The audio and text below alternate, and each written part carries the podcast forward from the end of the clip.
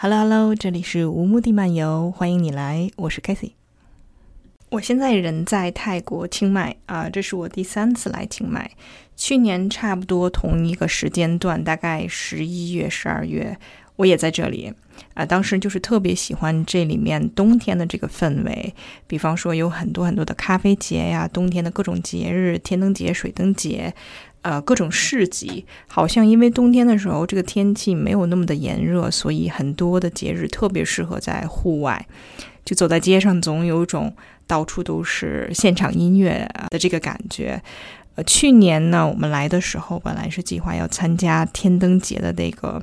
放天灯的仪式，还买了票，但是呢，因为一些行程。的原因呢？我错过了当时的飞机，所以正正好好错过了天灯节的那一周啊！但是这个举办方就跟我们说啊，其实你可以把这个票延到明年。那我就想，哎，那也不错哈，就是可以把这个门票不被浪费，而且这个季节真的是我个人非常喜欢的。另外一点，我很想要再来一次这里的原因，就是这里的咖啡真的太好喝了。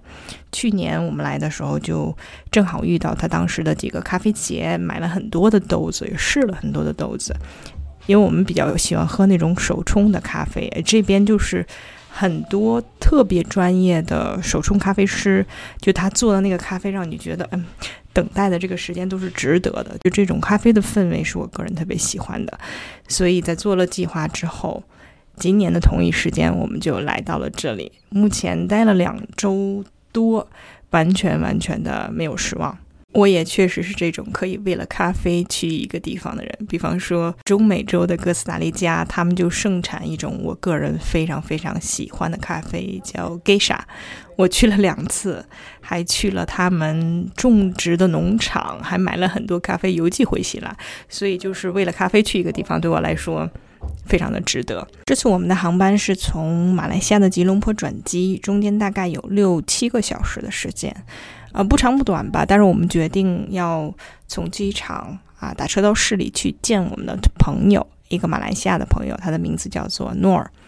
啊，我们和诺尔怎么认识的？这个故事还挺有意思的。去年年底的时候，我们在马来西亚的槟城，槟城的市中心有一个镇，就是市中心的这个镇叫做乔治镇。这整个乔治镇就是教科文组织文化遗产，它整个这个城市就是这个遗产。所以，当我们到了在找说在槟城要住在哪里的时候，啊，我觉得嗯，好像虽然这个乔治镇会比较的游客，但是呢，它毕竟是相当于我们是住在这个教科文的文化遗产里面，应该是一个挺有意思的经历。所以我们就在这个区域里面去找民宿，就找到了一个这个看起来特别特别漂亮的民宿。那诺尔就是在。呃，运营这个民宿，所以我到之前呢，在跟他们联系的时候，他们就会问说：“你这个住客的名字都是什么？”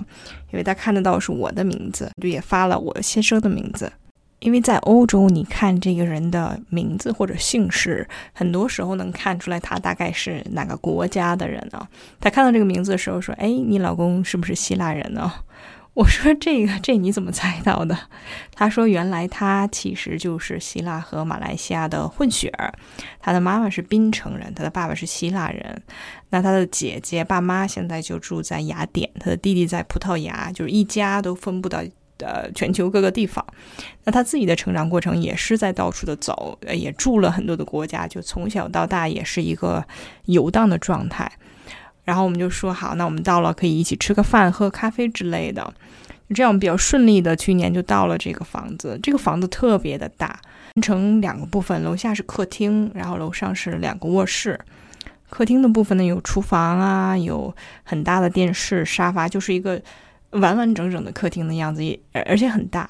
啊，那个房顶是一个透明的天窗，阳光会透进来，整个的感觉特别特别的好，因为它也有比较大的这种桌子，让我们俩可以在家办公。当时。那我们当时到了之后，几乎觉得这个房子是是完美的。当时呢，门口有一个旁边的酒店在施工，其实每天声音是蛮大的，而且会有很多工人，比方说坐在我们门口的台阶上。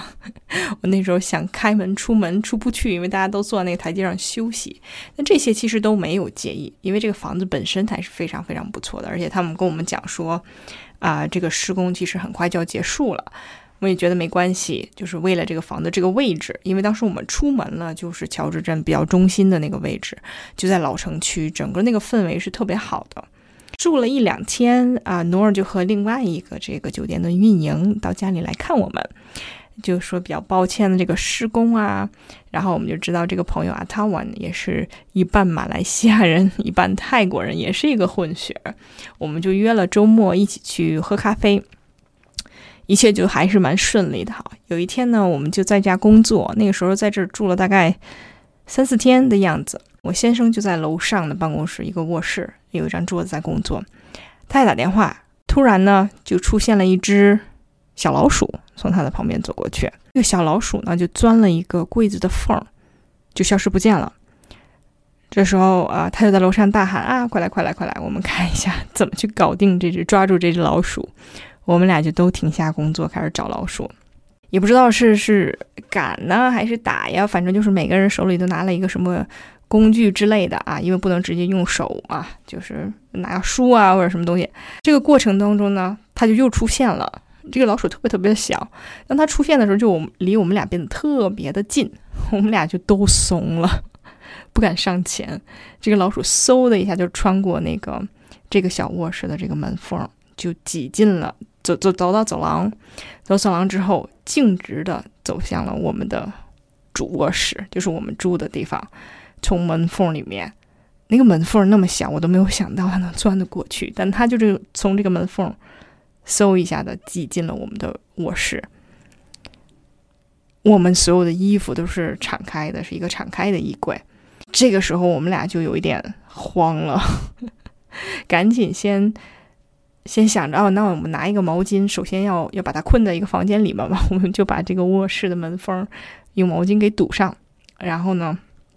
就给诺尔打电话，呃，说，哎，我们好像看到了老鼠。那这个时候我们也我们也没有证据，因为它已经它已经没了嘛。然后诺尔的表弟就过来，他也是第一次处理这种事情，他来的时候整个人就是战战兢兢的，也很害怕，说，哎呀，我买了这个捕鼠的这个这个胶带啊。怎么办啊？我们就跟他讲说，你要戴手套，你要放这些东西的时候你要戴手套，因为那个老鼠身上可能会有一些病毒啊之类的。我们就给了他手套，他拿着这个粘老鼠的这种粘胶，就放在了楼上楼下的各个位置。我们呢就继续工作，那他也不能陪我们等嘛。我就说你先离开，我们我们等一下看看会不会会不会这个老鼠被抓到或者出现。过了大概两个多小时吧，我们。俩也是，就垫着脚，悄悄地走到卧室，打开门，就发现就在我们的床的旁边的这个呃床头柜下面，我们放了一个这个粘胶，而上面就粘着这只小老鼠，而且它在动。我们就赶紧给表弟打电话，找他来，然后要把这个老鼠请走。我们。这个时候也不知道如何清理这个卧室，因为这老鼠可能已经都爬在床上，爬到我们的衣服上，这怎么清理啊？而且我们也不知道它到底污染了哪些地方。我们想了一下，就决定我们还是要搬离这个房子，因为如果要是真的大范围的去清理的话，还需要一段的时间。而且，呃，老鼠是不会单独出现的。如果有一个小老鼠，说明它肯定还有很多兄弟姐妹、爸爸妈妈、大家庭藏在这个房子的各个角落。这个时候，我们已经觉得在这里住有一点不舒服了哈，我们就决定撤离，就给诺尔打电话说，我们可能要退订啊，我们临时找了一个酒店。当天晚上我们就搬离了这个房间，但是诺尔呢处理这个事情我觉得特别的好，他就说那那你没关系，你联系 Airbnb，我我可以全额给你退款，就你前几天住的这个我也可以给你返回，没有任何的纠纷，我们就是很平静的在沟通这件事情，因为大家也都没想到 这件事情会发生，呃，但是因为我们周末又要约了喝咖啡。所以隔了一天之后，他就问我说：“那你们还想和我们一起聚会吗？” 我说：“当然了，of course。”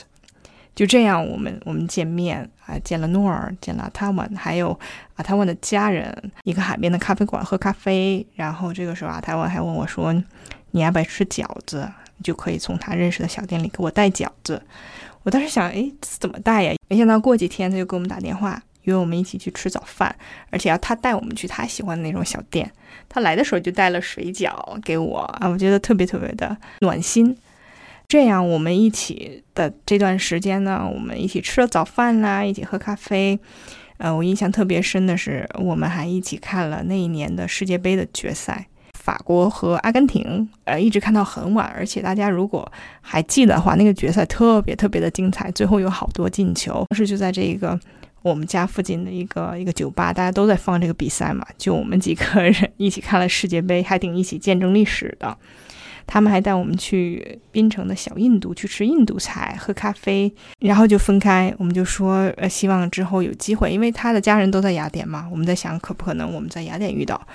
或者我们再回来的时候，会不会在马来西亚再遇到？没想到，今年我们就又回来。虽然这个时间很短，所以我提前很久就跟他讲，然后呢就跟我讲说，啊，太好了，如果你们能在中间站的话，正好这几天他在。吉隆坡，而且不只有他，可能他的家人也会来市里面，这样我们可以一起见面。就这样，我们到达了吉隆坡，然后呢，行李没到，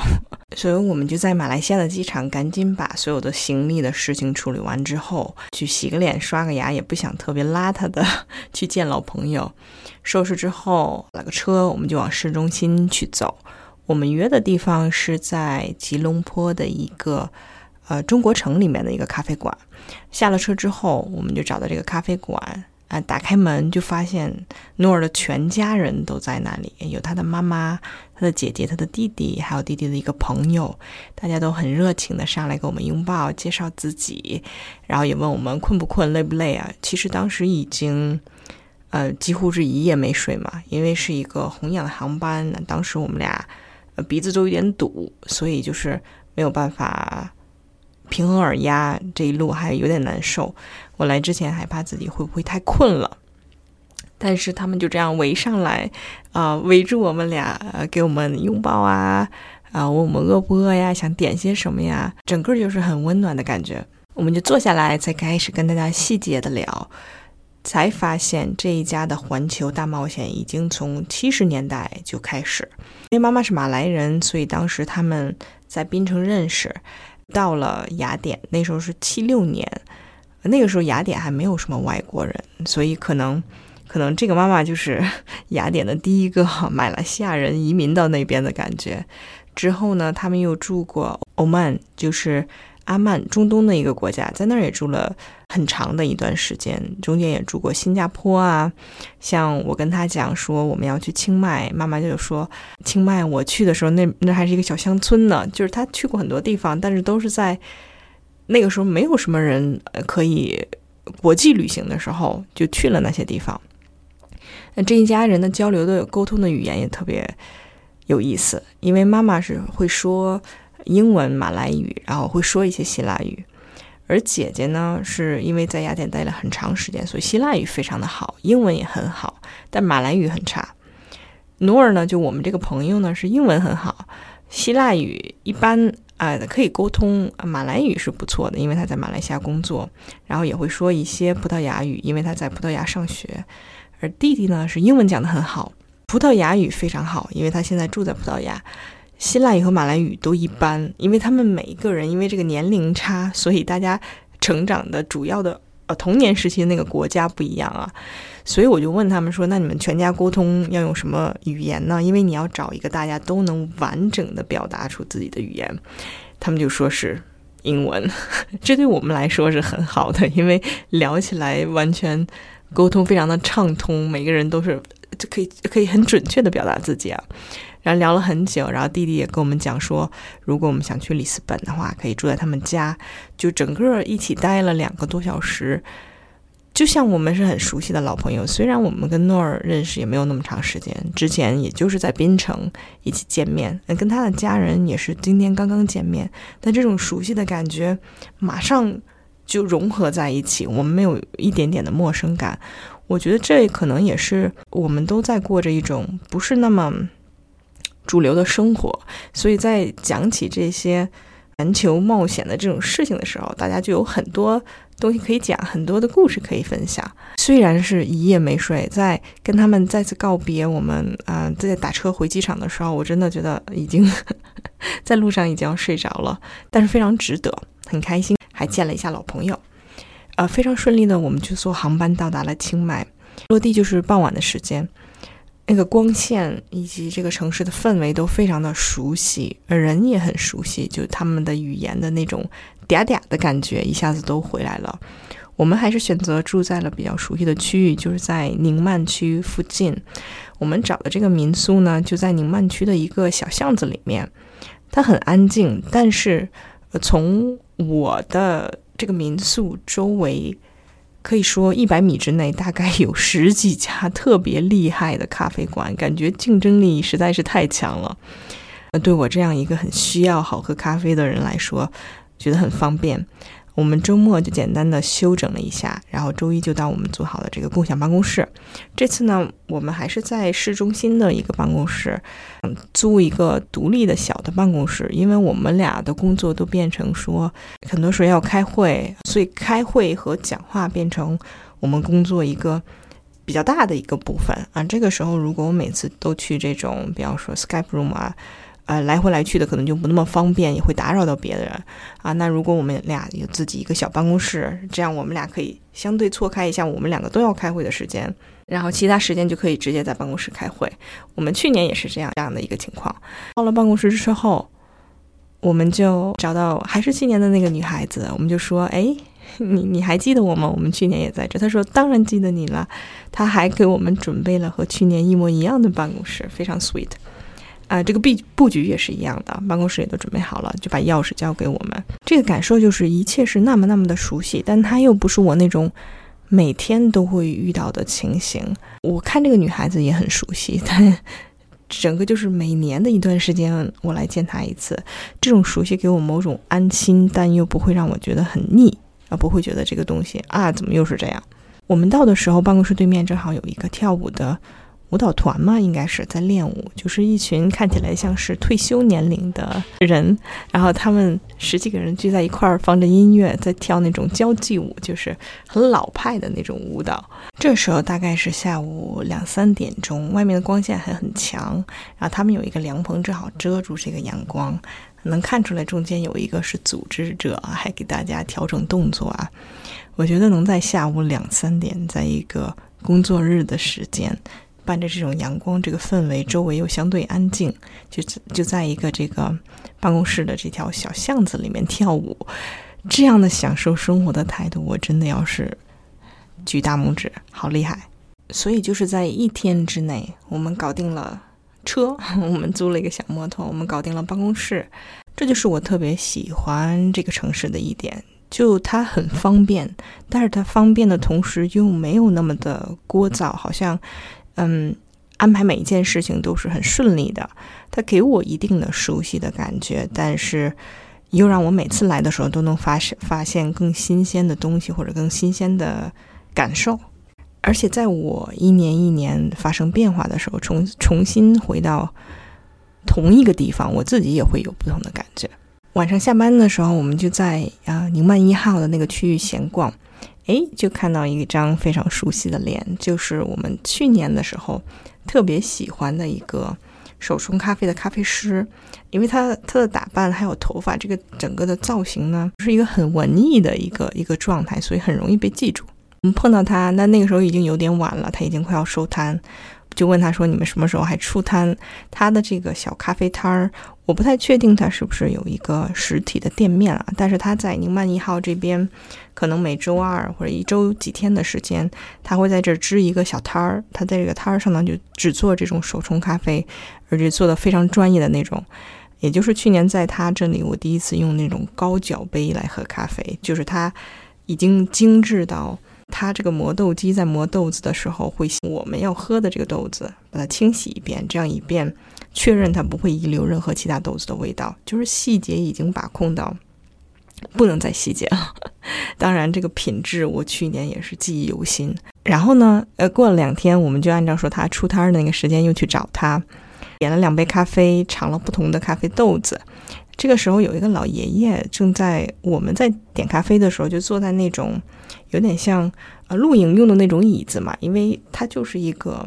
啊叫 White Market，就是一个集市，它就是中间的一个摊儿，所以没有那么大的空间。我们就坐在这个这个像是露营椅子的时候呢，这个老爷爷就在旁边看着我们，好像在好像在用笔在在干什么，在画什么，但是我们也没有在意，觉得他可能就是。在搞什么艺术创作啊？他画了一会儿，我们在喝咖啡的时候，他就一言不发。但是呢，他跟这个摊主肯定是认识的，跟这个咖啡师是认得的。他就把这个一个小卡片给到摊主，然后摊主就说：“哎，他给你画了一个小画，是给我先生啊，不是我，因为他那个头发卷卷的，可能大家会觉得挺逗的吧，就给他画，画了一幅特别好看的小画。”录到尾，他有没有问我们 任何一句话，也没有问我们要钱，也没有把它交给我们，是交给那个咖啡师。他应该是有点害羞的，心里一下就觉得暖暖的。刚到的这段时间，我唯一的烦恼就是从雅典离开的时候，我们两个都有一点感冒。这个感冒恢复的过程很慢，所以我们一开始都没有特别大范围的活动。出门的时候也都会骑车，啊，就是几乎就是在很规律的。呃，把我们的工作生活状态搬到另外一个城市，吃好吃的啊，啊，去办公室开会啊，工作啊，晚上回来在周围闲逛一下啊，完全就是换一个地方生活的感觉。就这样，又到了周末，那这个周末就是清迈的重头戏，就是它的水灯节和天灯节。水灯节它的原本的名字叫做 Loy Croissant，它它是东南亚很多国家都会一起庆祝的一个节日。那水灯节的夜晚呢，就是不管在城市还是乡镇，如果有呃，比方说临河港或者湖边的地方，大家就去放这个水灯。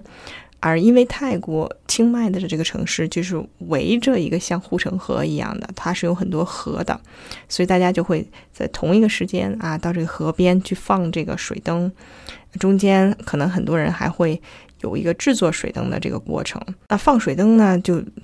全球通用的，几乎就是我们在我们在许愿呐，或者是祝福啊，它有一点像情人节的意思，但这个有待确定啊，这是我的感觉。水灯节的时候，清迈的市政他们就准备了很多很多的活动，所以连续两三天，在市中心的那个位置就会有很多，比方说有选美啊，有表演节目啊，当间当然也有大家在河边一起放水灯的那种震撼的这个画面，所以我们就找了其中一天，可能人会很多，但是也觉得要要去市里去看一下这个景象。有了这样的心理准备，我们往市里走的时候，还是被这个人山人海给震撼了。中间的一些地区真的人流会比较慢，你是要人挤人才能往前走的，非常非常的热闹。嗯，我们没有看到那种大家一起放水灯的那种震撼的画面，但是那个氛围是有的，因为很多像呃夜市啊、小吃摊呢，也会在这个时候集中的出来。然后清迈的市里会有各种的彩灯，有一些寺庙还会有一些。那种光影的表演，就是整个这两三天，整个城市都充斥在一种欢乐的节日氛围里面。因为他们会会到处挂那种彩色的灯笼，而且对于清迈本地人来说，这个节日也是很重要的。顺便想给大家解释一下泰国的日历。如果你在泰国搜一些，比方说你用谷歌来搜一些泰国本地的网站，你就会看到有一些这个 post 上面是有日期的嘛，但它那个日期写的是。比方说，呃，十一月十五号，然后二五六六，然后后面写一个 B E，它这个年份不是二零二三。我最开始看到的时候就很奇怪，有点疑惑，诶，这个这个是什么年份？后来就查了一下，原来这个他们是用的呃一个佛教的日历，就是他自己的一个日历，可能叫做 Buddhist Era，就是 B E。那泰国的一些节日，比方说泼水节，就是送干节呀，还像这个水灯节呀，他们会用自己的这个日历来算日期，所以它每年的日期可能不是同一个，就有一点像我们阴历的那个感觉，就新年叫说春节、元旦不不会是这种公历的同一天。那今年呢，就是 B E 的二五六六年，它日期可能是用用作一个，但是这个年份是不同的。之前我们有买过一些咖啡豆，因为咖啡豆子上面都会写一些烘焙的日期，它要写它是哪一天烘焙的，然后有一些日期又写的一一零六，然后六六，我就想这个六六到底是什么意思？现在就明白了，因为它是二五六六年，所以很多人会用他泰国当地的这个日历的年份的时间，他就会写六六，还蛮普遍的。那重头戏的 Part Two 就是天灯节。天灯节，如果你在网上去搜的话，很多人会说它是世界上最美丽的节日之一。它这个庆祝方式就是像我们搜的很多网图一样啊，就是在河道里放水灯是一部分，但是还会像天空中放天灯。那放天灯呢，就是佛教徒表达自己对佛教的虔诚的这个意思，同时也相信呢是为了放开厄运、放开痛苦、坏事都放走，然后为生命带来吉祥如意啊，是兰纳族的一个传统。因为清迈就是兰纳兰纳人嘛，他之前其实是兰纳王国。那整个天灯节，清迈就是这个最最主要的一个一个地区。那清迈每年会有万人天灯节的这个一起放天灯这个情况，因为这个东西你自己一个人放就是一盏灯，但是如果真的是很多人一起放，飘向天空里是非常的震撼，还被叫做泰国的七大奇迹。很多时候，这个天灯仪式还会有一些诵经啊。的仪式还会有一些僧侣坐在台上，那泰国的情侣也会在选择在放天灯的时候告白。那这个时期呢，就很多地方都有卖天灯。那放天灯的这个浪漫，大家可以想象，但是它所带来的一些火灾的隐患，包括这个天灯飞上去它一定落下来的这个污染，大家应该也很容易能想象。所以清迈的政府原来其实是有在。清迈市中啊，比方说在大学附近是有这样的集体放天灯的活动，但是因为真的经常出现意外，所以他在几年前，大概是一五一六年的时候就。取消了这样的活动，开始禁止大家在市中心之内放天灯。所以，我们买的这个天灯节的门票，它是集中在把大家所有的人想要放天灯的人集中在清迈外的一个市郊的一个地方，开车大概要一段时间。这样它是在郊外嘛，至少不会烧到大家的房子之类的。虽然能不能烧到树，这个真的也是未知，但是呢，至少不会烧到电线杆呐或者垃圾啊之类的。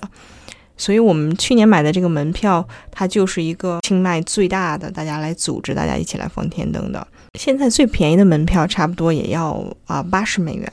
可能 VIP 要更贵一点啊。会因为它是在一个市郊，所以它准备了，比方说接送你的 shuttle bus，会准备一些食物，然后去了之后还会有一些表表演，当然还有这个最壮观的天灯的这个仪式。我们俩出发之前就查了一下，他让大家排队在等 shuttle bus 那个地方，那个队伍大概也要一个小时了。我们搜了一下，我们决定这个小时这样等，还不如我们直接骑摩托去，也大概也要一个小时。我们就这样一路一路骑出去，从市里一直一直开到郊外。刚开始的。是没有觉得冷的，但是走到那个森林的那个那个区域之后，你会突然感觉一种凉气袭来。我们俩还都穿着短袖，其实有一点被冻到，但是还好坚持了一下就也到了。我以为它会是一个没那么大型的活动，但没想到真的是会场是很大很大的一片的人特别的多。啊，排队去吃饭的时候，这个饭真的也是一般。呃，表演呢也是一般般，因为大家其实坐在那儿就是一个目的，就是为了这个壮观的景象，就是为了大家一起放天灯的这个景象。他会为每一个人准备两个天灯，然后隔一段呢，他会有一个这样的一个火源。其实他在表演节目的时候，我就当时刚吃完东西，又有一点冷，我就很困，我都要睡着了。但是突然大家开始呜，就是开始兴奋起来的时候，我一醒发现表演接近结束。本来主办方是说他会给大家做一个展示，怎么去放这个天灯，但大家根本就已经等不及了。就是开始他把这个火源给我们点上之后，每一个人就开始稀稀拉拉的打开天灯，又不知道怎么放，所以每一个人都是在纠结的怎么打开、怎么放、怎么点火。几乎一分钟之内就开始混乱起来了。他给大家摆椅子的地方，其实中间的空间并没有很大，而且我周围有好多小孩子。到处都是火源，我还有一点担心，说这这行吗？而且我们都是第一次在放，我看到我周围大多数也都是外国人，有一些呃，比方说泰国本地的，但他也是从其他的地区来到清迈想看这个景象，所以他也没有放过天灯。就这样，我们都在哎看看周围的人怎么放啊，我们自己怎么放啊？我们俩也开始打开第一个天灯，想要点火。开始前我就发现这个没有那么容易，因为它它的那个让它着的那个地方就像一个海绵一样。然后呢，你放在它点火的地方，它就很容易就烧到这个天灯本身，因为而且它又是纸质的，可能你不注意就会彼此烧到。大家呢又没有那个耐心去等有人来教我们，所以每个人都在琢磨这个东西怎么点呢？就是一群一群 amateur，一群没有经验的人，大家同时在同一个 like 两三分钟之内要研究怎么样。去把这个电天灯放上去，一起制造这个震撼的景象。我们的第一个天灯真的就搞了好长的时间，怎么点也点不着，而点着了之后又没有耐心等这个热空气把天灯充满，就想把它放出去，所以放了几次它都飞不起来，它又它又回到我们手里，就有很多意外开始发生，因为大家也都不会嘛，很多呢天灯就开始飞起来一点点，比方说二十几厘米，它没有往上飞。而且是横着的直冲到别人的头上，小弟就决定分工，他来点火呢，然后我来我来做防御做抵御，我要把它周围飞向他或者飞向我，不要把我们俩的头发都点着了就把这个这个天灯扑走。然后这个时候我们也开始互相帮忙，我们周围那一圈人，谁的火快要烧到谁了，或者前面没有看到后面有火源，我赶紧挡他一下，就开始了互相保护。过了几分钟，就开始有人把天灯放上去了。所以这个时候你抬头看的时候，天上就说已经很美，好多好多的天灯。然后这个时候主办方又开始放烟花，那个烟花打到天上，又和天灯一起，这个这个往上看就是很美的。但这个时候你往下看，真的是完完全全的 chaos。所以我们每个人就是往上看，就是嘣嘣嘣的那个烟火的声音，加上美丽的天灯；往下看，就说自己的这个灯怎么还是飞不起来啊？同时又有一个灯飞到我头上，我赶紧把它挡住，不要烧到我。这个时候已经有一些灯开始落在地上了，就到处都在着火，是真的火。因为天灯如果它那个纸着了之后，你几乎不会扑灭，但它很很快就会着完，所以就开始周围就有很多明火。经过一段的时间的尝试，我们开始放了第一个天灯。它真的飞上去的时候，就是一个孤独的天灯从手上飞上去，飞到天上，融到各个各个各个一片美丽的天灯当中。那个景象是非常非常的震撼的。但是这个震撼和下面的混乱形成对比，我就开始觉得这个情形非常好笑，因为周围又有很多人想要拍下这一刻，所以你周围。有明火，有被烧着的天灯，有不停飞到你头上来的半着半没着的天灯，又有很多三脚架，又有很多人在想要拍照，又有很多专业的摄影师，可能有人请了专业摄影师来拍照，有人想要直播，有人想要拍视频。我周围有几个可能是日本来的朋友，他们一圈人就怎么也点不起来，又又很焦躁。看到这个情形，我就觉得好好笑，我就开始觉得。大笑起来，然后周围大家也开始笑，因为大家也都是在不知道这个东西怎么弄，一边研究一边哇哇哇，好震撼，一边又哇不要烧到我，彼此拨开快要烧在身上的天灯。最后呢，因为你你放起来一个，第二个就容易很多了嘛，所以越往后面是越平和的，而越往后呢，天上的聚集的这个亮点就越多，所以。大概过了十几分钟，你你大概有这个时间，只要确定没有东西会烧到你的时候，你往上一看，那种震撼的感觉是非常非常真实的。我一边庆幸我们的头发没有被烧着，衣服没有被烧着，一边又觉得好好笑，大家都犯了各种各样的错误，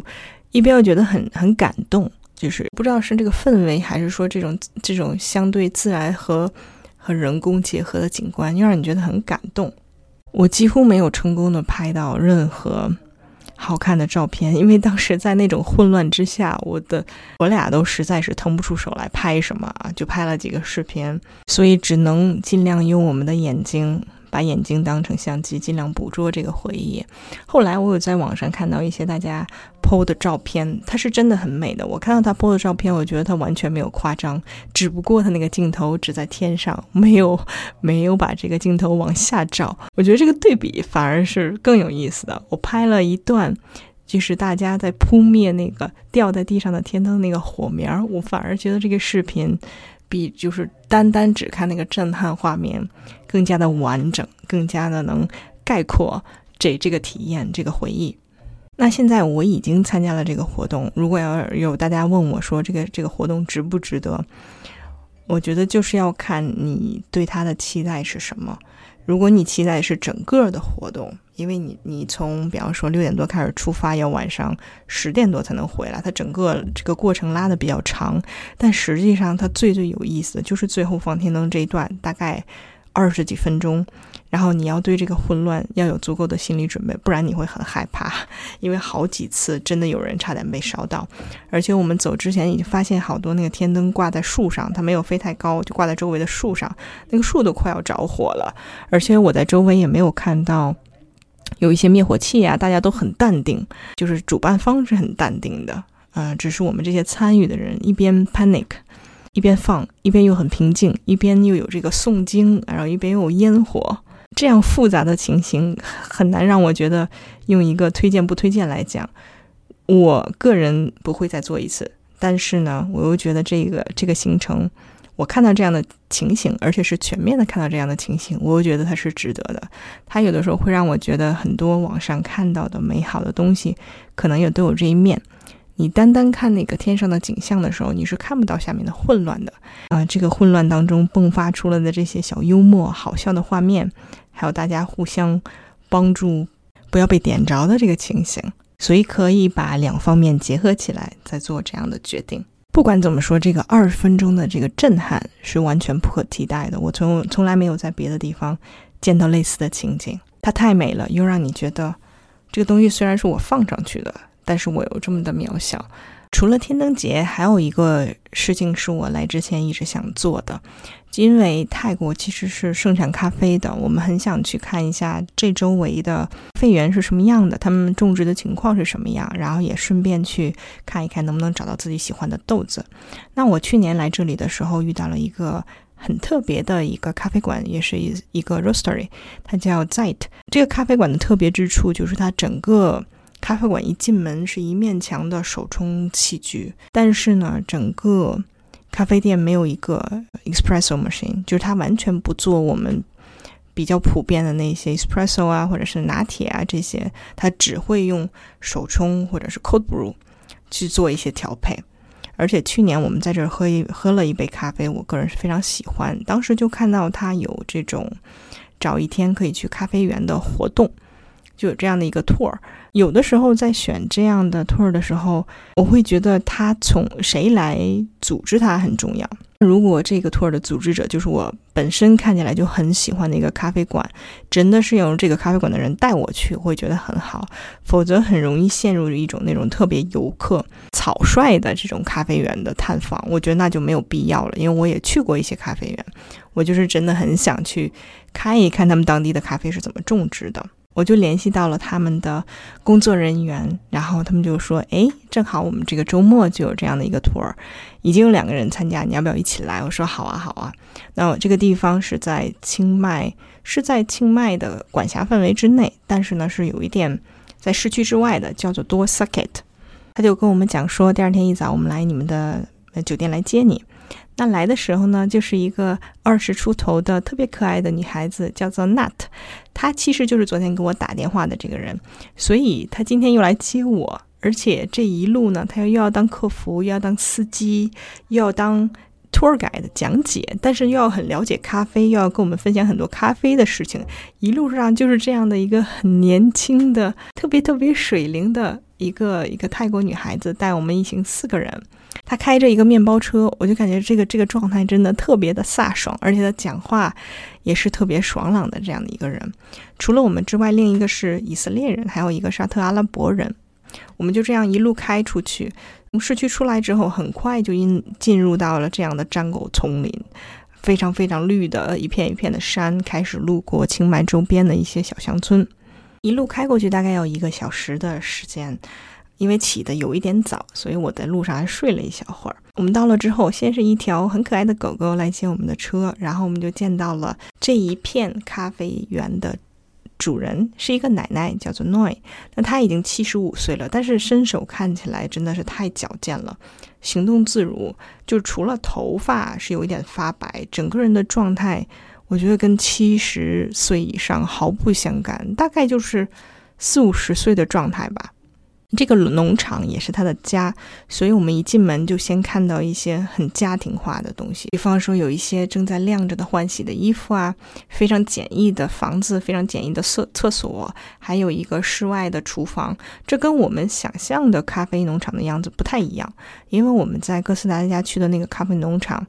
呃，虽然它也是一个 family owned，就是这一家人在管理，但它管理像可能更大、更更有条理的感觉。而这里就是像，因为奶奶有这样一座山啊，这个山呢是很容易种植咖啡豆的，他就什么都种，就是几乎我是去他家，然后顺便他家有一个这样的咖啡一片山的感觉。而在哥斯达黎加，它会是那种啊，这是我们的。这这一排是什么什么品种？这一排什么什么品种？它会更加规格化。哦，我们再往里面走，就是一个处理咖啡的地方啊。比方说，要把这个咖啡豆的这个外面水果的这层皮剥掉的这样的机器，还有晒咖啡的地方、洗咖啡的地方啊。我们去的时候，正好有一只小猫猫把这个正在晾晒的咖啡当成床铺，在上面玩耍，非常原生态的感觉。他的家。他的农场和这座山、这片林子完完全全融合在一块儿，能让你很深的感觉到大自然的恩惠。奶奶的林子里面有很多树，她种了好多热带的水果，香蕉啊、木瓜啊、榴莲，还有各各种蔬果。她自己还在养蘑菇啊。一进门有很多瓶子在装着，呃，林子中间呢有几棵，就是间隔着，它不是说一片咖啡树，它是各种蔬果之间啊有几个咖啡树和其他各种各样的植物混在一起的。还有两种豆子，一种是红豆子，一种是黄豆子，但是都是 Arabica。我们就跟着奶奶从林子里面往里面走，顺着这样高大的树木、小径，还能听到流水的声音，因为有一条小小小的河流。过河的时候，上面有一个很草率的小木桥，就有点像把那种老旧的木地板拼接在一块儿做了这个桥。很顺利的到达了一片地，这片地呢就有一小片咖啡树，就是更加集中的一块儿。也是被一群高大的树木围着。这个奶奶就给我们每一个人发了一个小桶，我们开始采摘已经已经成熟的豆豆子，也就是它要是红色的或者是黄色的。奶奶比我们快很多，因为我们的采摘的时候，奶奶已经摘了很多放在我们的这个小筐里面。她说她一年能大概收四百到一千千克的处理好的豆子。而这所有都是奶奶一个人在做。那她特别忙的时候，会找她的孙子们来帮忙，像 Nat 偶尔也会来帮忙，但大多数时候就是她一个人在照顾这一片森林，在照顾这些咖啡树。而三个月之前呢，爷爷刚刚去世，所以就真的只剩下奶奶一个人。她觉得有点孤单，所以我们来的时候她很开心。她经常会给娜 a 打电话：“哎，你们什么时候再带人来？”奶奶说，她的豆子豆子从来都不会喷农药，所以有的时候会有小虫，啊，那有小虫，它就会扔掉，就不会再处理。也许就是因为这样，所以它的产量其实并不稳定。我看到她神采奕奕的样子，很难去想象她刚刚经历丧夫之痛，嗯，也觉得大自然对一个人的影响可以是非常巨大的。就她的神采。完全是这片森林给他的。采完豆子之后，我们就去看这个豆子处理的过程。一般的豆子，呃，有三种非常主流的处理过程，就是 wash、natural，还有 honey。啊，我们自己也是要做参与。这三种其实就有一点不同。wash 就相当于它是水洗，natural 就是自然自然风干。Honey 呢，就是要把外面那个果皮剥掉之后再去晾晒，这个过程，Honey 的这个过程会更繁琐一点，因为它处理的过程会更加复杂，所以它也相对贵一些。我们自己也参与了这样的洗豆子的过程，其实主要还是在看奶奶怎么做嘛，不能说摆拍不，就是奶奶教我们，然后怎么把这个东西倒进机器里面，我们也这样跟着去做。它真的很可爱。咖啡的处理过程之后，我们就来到了一个。搭的一个像室外的咖啡工作室的样子，有一个很好的咖啡的工作台，的器具都是最专业的，但它又融在一个非常自然的这样的 set up 下。刚开始觉得有点格格不入，但是看久了觉得也融合的很好。这个时候呢，Nat 开始给我们准备我们的 cupping，我还是第一次 cupping，cupping 其实就是在闻这个豆子，其实不是在喝咖啡，而是在对一个豆子做出比较准确的评鉴。大概分三个步骤，第一个呢就是闻闻这个豆子，比方说，你把它研磨之后闻一下，然后呢加水，加水完了再闻，再闻一下这个加完水的味道，最后才是拿一个勺子蒯一点点的咖啡，然后这样尝一下。它尝的时候就会有那种我们喝汤的感觉，你要发出这种声音，就是因为这样你才会让这个咖啡和空气一起进入你的嘴里面，所以你它会充满你的舌头，你会一下品尝很多味道，而不是一个单一的味道。和品酒，我觉得可能会有一点像啊。那那头我们准备了四种豆子，每个豆子都标注好了它的特点和它来自哪一个地方。其实这有点像 cheating 啊。我觉得真正的咖啡师不会告诉你它大概有什么味道的，他就把这个测试给我们弄得简单一点。所以四个豆子呢，第一个是泰国的，它的特点就是比较 fruity；第二个是埃塞俄比亚的，它是有点 jasmine，就有一点。呃，茉莉的味道，然后也是 fruity。第三个是牙买加的豆子，它有柑橘的味道，还有呃 dried banana，就是干的香蕉干的味道。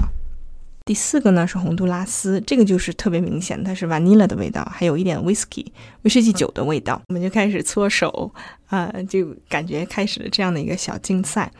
那我们来自沙特阿拉伯的这个人呢，他的工作就是进口咖啡豆，所以他有专门去很多国家，专门去尝豆子。他去过埃塞俄比亚、巴西啊、哥伦比亚啊这些，我们就逗他说：“那你这不是让我们一个？”呃，爱爱好者、咖啡爱好者和一个咖啡的专业的人在竞争吗？他的公司每年都要进口三十几个货柜的豆子，那这样我们就边玩边尝边竞争，这个整个过程就是非常非常的愉快，还偶尔和 Nat 开玩笑，就把他当成老师的样子。最后呢？小弟和沙特小哥四个都猜对了，而我只猜对了一个，而且是最最明显的一个，就是 vanilla 的那个味道，一闻就知道嘛。所以我觉得我对自己的味觉训练还有很长的道路要走。确实，其他三个豆子味道是很接近的，都是那种有点水果的味道。但我仍然觉得，因为我几乎每天都会喝一杯埃塞俄比亚的豆子，然后我还是没有把它区分出来，惭愧惭愧。那下一个步骤呢，就是要烘焙我们采摘的豆子。纳特准备了一个家用的烘豆机，烘豆的过程就是分秒必争的，就是你把这个豆子放进去之后，它开始加热之后，它如果有一个豆子开始发出有点像爆米花的这个声音，这样叭，然后你就数五下，一定要是叭叭叭叭叭五下，数五下之后，如果我再继续烘焙一分半的时间，那它就是 light roast。如果我在烘焙两分半的时间，那它就是 medium roast。所以要我们一边聊天呢，一边又要很注意的去听这个爆米花的声音啊。一旦出现这个啪的一声，所有人都安静下来，侧耳听着，然后数着数，大家都是很专心的。在做咖啡，在享受这个过程，特别是大家把耳朵凑到凑近的那个场景，非常的好玩。那我们自己采了豆子，洗了豆子，又烘焙了豆子，那现在就要终于开始研磨和喝。所以，那的我们为我们呃做了这样的两杯手冲，一个就是这个 light roast 和 medium roast，中烘和低烘的这个都给我们做了一杯。然后在我们烘豆子的时候呢，奶奶已经给我们做好了饭。她做了蘑菇青菜汤，还有蔬菜炒鸡蛋。那所有的东西都是在这个农场采摘的，就是奶奶。从自己的那个蘑菇瓶子里面打出了一罐给我们炒出来，然后鸡蛋也是周围一周围我们都有听到鸡叫，应该就是邻居在养鸡，然后也是非常 organic 的食物。这个汤看起来非常非常的普通，就是蘑菇加一个我我叫不出来名字的青菜，但我喝的第一口，我觉得。这大概是我到了清迈之后喝的最好喝的汤了吧？我就说，我就跟娜的说，这个奶奶做饭也太好吃了吧？